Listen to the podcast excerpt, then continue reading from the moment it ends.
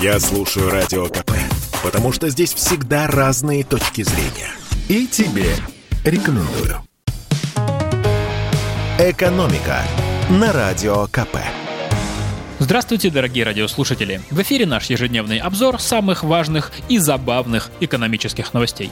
Почему забавных? А потому что поговорим мы сегодня о Роснано и его новом ноу-хау. Государственная корпорация Роснано порадовала нас очередным инновационным изобретением, на этот раз из области экономики. После долгой и кропотливой работы эксперты Роснано выяснили, оказывается, коварные банки давали им кредиты, чтобы заработать денег. Это же возмутительно. Поэтому поэтому отдавать долги в этом случае не нужно. Вот так инновация, правда? Где-то в Стокгольме Нобелевский комитет крепко задумался. В борьбе за премию по экономике появился явный фаворит. Теперь давайте разберем инновационную формулу подробнее. Итак, Роснано официально предложила трем банкам признать недействительными договоры о кредитах в сумме почти на 55 миллиардов рублей. Дело в том, что эти кредиты компании дали под государственные гарантии, то есть деньги на возврат этих долгов в бюджете страны отложены специально и будут выплачены в любом случае, даже если Роснано обанкротится. Вот за эту соломинку и пытается зацепиться Роснано. В претензии, которую они отправили банкам, написаны следующие слова. В отсутствии государственных гарантий банк не пошел бы на заключение кредитных договоров. Нельзя извлекать прибыль при кредитовании, если банк осознает, что сделка нарушает интересы заемщика.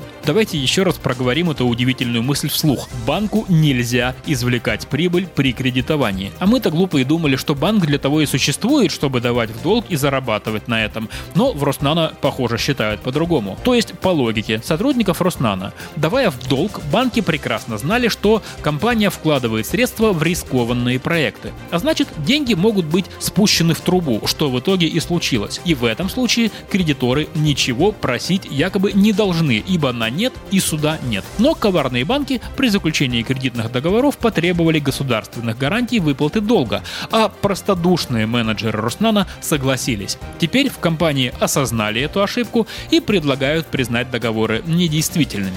Чтобы поделиться радостью от такого удивительного известия, я позвонил профессору Высшей школы экономики Евгению Когану, который не меньше, чем я, любит посмеяться над странным поведением товарищей из Роснана. Он, конечно, уже слышал об этом изобретении. Я, говорит, когда первый раз-то все это прочитал, даже глаза протер. Подумал, может, съел вечером что-то не то. Потом прочитал еще раз и понял, в полку Остапа Ибрагимовича прибыло. Профессор Коган поздравил ребят из Роснана с таким удивительным изобретением и предложил пойти еще дальше. Например, освободить бизнесменов от кредитов. Банки же знали, что это риск, когда кредит выдавали. То же самое касается потребительских займов, автокредитов. Ну а что, взял и не отдал. Это же риски. Надо было просчитывать, товарищи банкиры. В общем, по словам профессора, никакой логикой претензий Роснана объяснить нельзя. Ко всему этому можно относиться только с юмором. Только вот смех этот сквозь слезы. Потому что за 13 лет под руководством Анатолия Чубайса компания, скажем так, неэффективно потратила 280 миллиардов рублей. 130 миллиардов государственного финансирования и 150 миллиардов заемных денег. Чубайс ушел год назад, и новому руководству надо как-то решать проблему этих долгов. Вот оно и ведет переговоры с кредиторами об изменении условий выплат. Видимо, чтобы те были более сговорчивыми, роснановцы и изобретают ходы вроде признания кредитных договоров недействительными. Дескать, соглашайтесь на наши условия, а то вообще ничего не получите.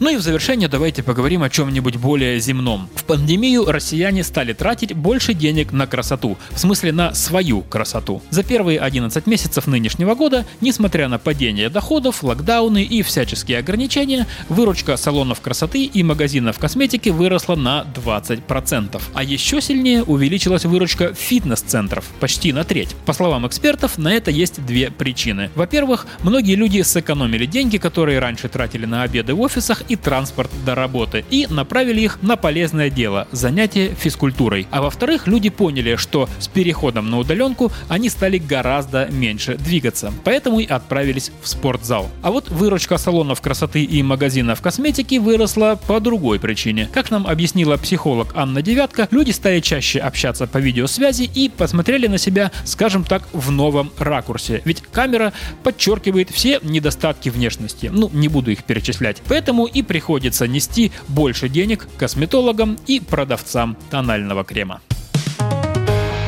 «Экономика» на Радио КП. Это спорт неприкрытый и не скучный. Спорт, в котором есть жизнь. Спорт, который говорит с тобой как друг. Разный, всесторонний, всеобъемлющий. Новый портал о спорте – sportkp.ru О спорте, как о жизни –